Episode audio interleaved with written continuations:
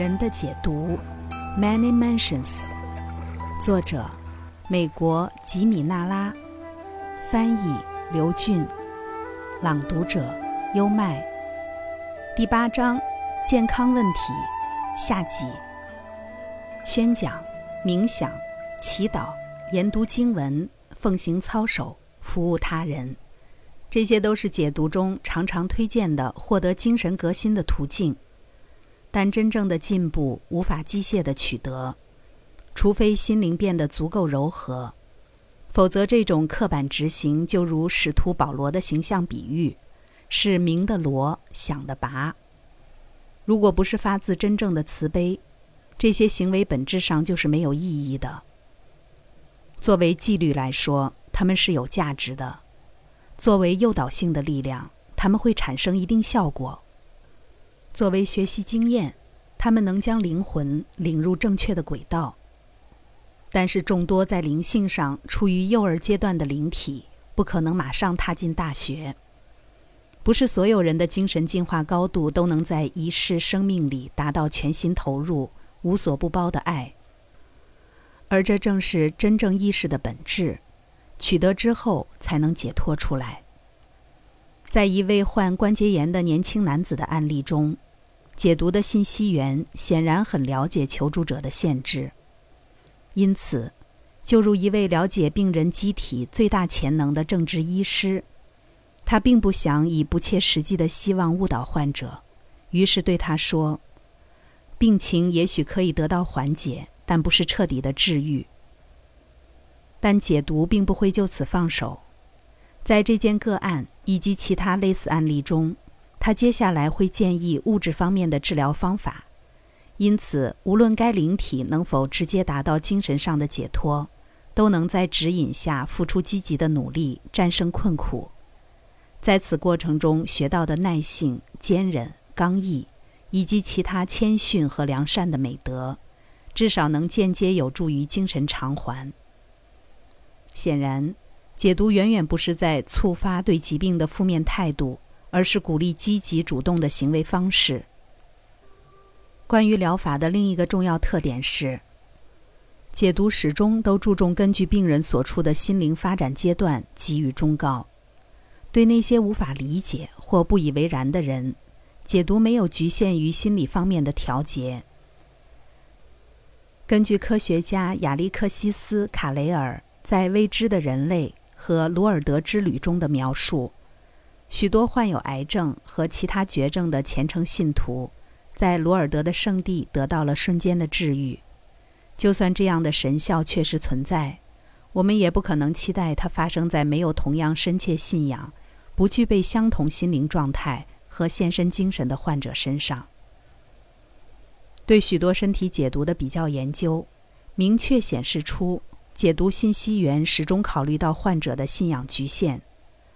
例如，有许多案例显示，对于同样的疾病，解读对某些个体能通过纯粹的心理暗示获得治愈表现出明显的信心。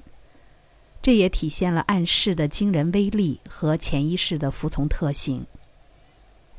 但在同一病例的其他案例中，显然患者不具备接受此种治疗的能力。原因可能是无知、怀疑或过于崇尚唯物观点。解读发现，对于这些人来说，更简单明智的方法是给予具体的医疗治疗建议。这使人想起印度先贤讲过的一个著名故事：一位伟大瑜伽士的热切小徒弟得到了一些基本指点，可以运用心智做出不可思议的举动。聪颖的徒弟毕世苦练，十年后又回到师傅面前。你这些年来都做了什么？瑜伽士带着慈爱的关怀问道。我学会了控制自己的心智，能够在水面上行走。学生自豪地说。我亲爱的孩子，老师难过的说，你浪费了自己的时间。难道你不知道，只要给摆渡者两分钱？他就能渡你过河吗？这个故事由长久以来致力于拓展心智才能的民族讲出，尤其具有一种常识性的说服力。应该被那些拒绝一切医药治疗的人仔细考量。诚然，求取纯粹精神疗愈的努力是值得称颂的，而且还能锻炼意志。基教科学派、宗教科学派、基教合一派以及类似的形而上学宗教学派做出了极大的贡献，帮助大众认识到心理问题是许多疾病的根源。因此，也可以成为治愈的出发点。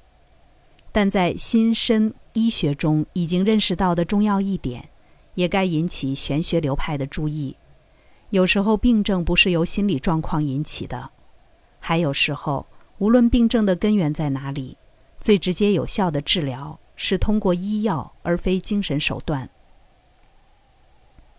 另一个意义重大的凯西疗愈特点是。解读并未将任何一种治疗方法在根本上视为更具意义。所有的治疗方法都来自同一源头。一位背部极度痛苦的女子犹豫着该选择物理治疗还是依赖精神疗法。解读的回答如下：大部分病痛可由精神疗法攻克，但要对症下药。如果感到过度的疼痛，就需要采取能满足身体需求的疗法或调节方式，不存在区别，因为每一种疗法的益处都来自同一根源，它们并不像一些人以为的那样互相矛盾。主可从用一成不变的方式治愈所有人，难道他不是对一些人施以机械治疗，告诉另一些人宣扬教诲，而对其他人仅口授言辞？因此，在每种领域，如心智、身体、灵魂，都与那一体相携。每种状态都有它的贡献和它的局限。一位匹兹堡的新闻工作者饱受关节炎之苦已有十年之久，并且一直偏重于寻求非物质治疗。建议是尝试水疗法，以刺激循环和排泄，并接受紫外线治疗。他被告知，所有的疗愈都要在你自身之内进行，所有的疗法都来自神圣之源。是谁治愈你的疾病？供给宇宙万物的源头。所有这些不同的能量都来自同一个源头，而医疗手段只是在刺激身体内的原子。每一细胞之内都如同一个宇宙。无论作用于身体的助力是来自医药。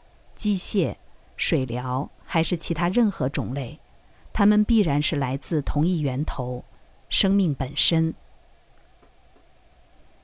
另一个必须提及的，与凯西治疗哲学相关的一点是，尽管所有疾病的缘起在根本和绝对意义上来说都是精神上的，我们生活在如此浸淫于物质之中的世界。可能与众多的灵魂群体产生紧密的联系，拥有参与层次多样的活动的机会。因此，我们可被各种不同层面的因素影响。例如，我们走入一家饭馆，吃了变质的奶油巧克力馅饼，导致食物中毒。一些精神分析师和心灵疗法专家做出诊断，认为病症是由心灵内部状态引起。可能是心理上对某种生活局面的抗拒。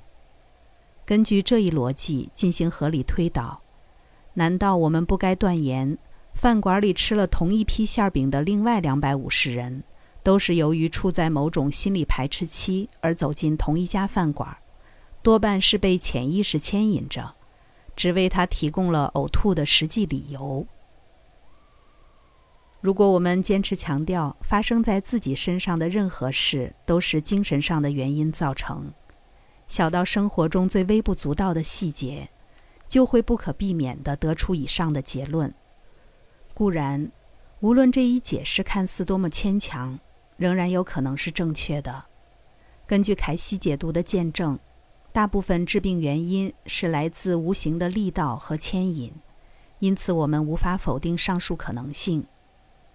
但是看起来更可能的原因是，这两百五十人都是疏忽大意或唯利是图的面包师的受害者，后者使用了变质的食料，一切只是发生在物质层面上，受害者胃部的化学物质与腐坏奶油中的有毒成分发生了作用。我们若要采取更实际、更易理解的分析视角，似乎就必须认识到，在人类现阶段的进化程度以及我们与物质的密切关联下，我们不可避免地被许多化学、生物、机械、社会、种族和经济的力量影响，而对于它们的发生没有内在的直接的责任。尽管我们最终必须获取力量。学会对他们不为所动。因此，凯西经常对纯粹的身体症状给予纯粹的物质治疗建议，比如对中毒者直接采用解毒剂，对充血肿胀简单施用热敷，为寻求更适于身体的气候而建议搬迁。一个人在街上跌倒，导致手臂骨折。这种现象，根据心理学家和身心疾病专家已充分证明的，可能归因于他的事故倾向性特质，属于性格上的某种现状或特征，但也同时可能是由断裂的人行道或是莽撞小孩的自行车轮这类更简单直接的原因造成，而没有必要探索其灵魂深处的内在问题。无论事故真正的起因是什么。暗示、肯定、观想、祈祷或信仰这些心理途径，都可能利于促进骨头的结合。其具体的心身联系机制我们尚不够了解，但我们应该记住的是，催眠中的凯西常常表达的观点：意外事故经常发生，即使是在造物之中。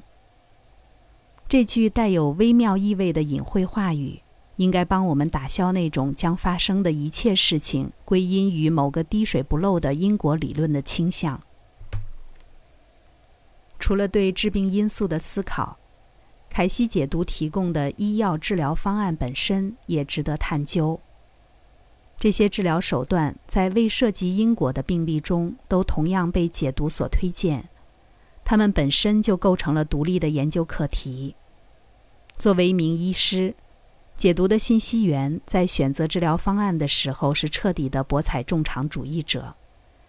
解读中推荐的治疗方法的总名单包括食疗、锻炼、药剂、维生素疗法、手术、草药和草药制剂、按摩、正骨术、水疗、电疗，以及借助两种仪器——微电阻抗和湿电池装置的疗法。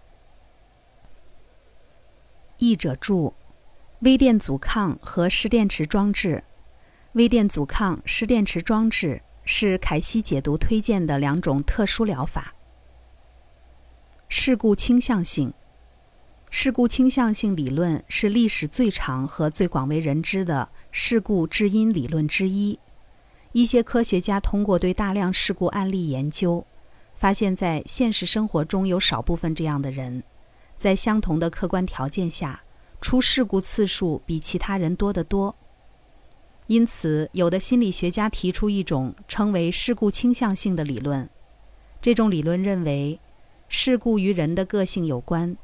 某些人由于具有某些个性特征，因而比其他人更易发生事故。换句话说，即这些人具有事故倾向性。后面这两种仪器，从某种程度上说是凯西解读自己的发明，也就是说，制作他们的指示未经提问就由一个解读自动给出。随后在数百个案例中推荐了对他们的应用。解读也始终强调了正骨术的预防和治疗价值，并在从婴儿青光眼到治疗不孕症。使生产过程轻松顺利的案例中取得了极其显著的疗效。凯西解读还包含了其他许多创造性的治疗方法。我们期待着受过医科训练、具有专业素质的调查者去检验、展示他们在那些被医药科学放弃治愈希望的病例中的有效性，并总结这些治疗方法在不同疾病中的关键作用。到目前为止，已经调查的解读资料显示出一种伟大的新型治疗哲学，一种全新的一元论人类学科的大致轮廓。人类就像由三个基本元素——身体、心智和灵魂组成的单一个体。这种三重特性是由同样三位一体的神圣源头衍生而来，并依次体现在医学、心理学和宗教这三大类知识体系之中。他们从古至今都在不断的发展，这三个分支一直在追求各自的目标，他们的轨迹常常彼此冲突。但是，也许他们之间的分歧和冲突是由于人类对自身真相的无知所导致。也许实际上，医生、心理学家和神父是工作在同一张实验台上的三个工人，或是塑造着同一块柔软陶泥的三名魔工。刚才带来的是《人的解读》第八章“健康问题”下集。如果您对埃德加·凯西的治疗案例有兴趣，可以关注主播优麦的另一本已发送的播单，叫做《埃德加·凯西自然疗法健康手册》，那里有更多关于他的治疗案例。关注主播优麦，并收藏我的播单，带你从另一个角度、不走寻常路的看世界。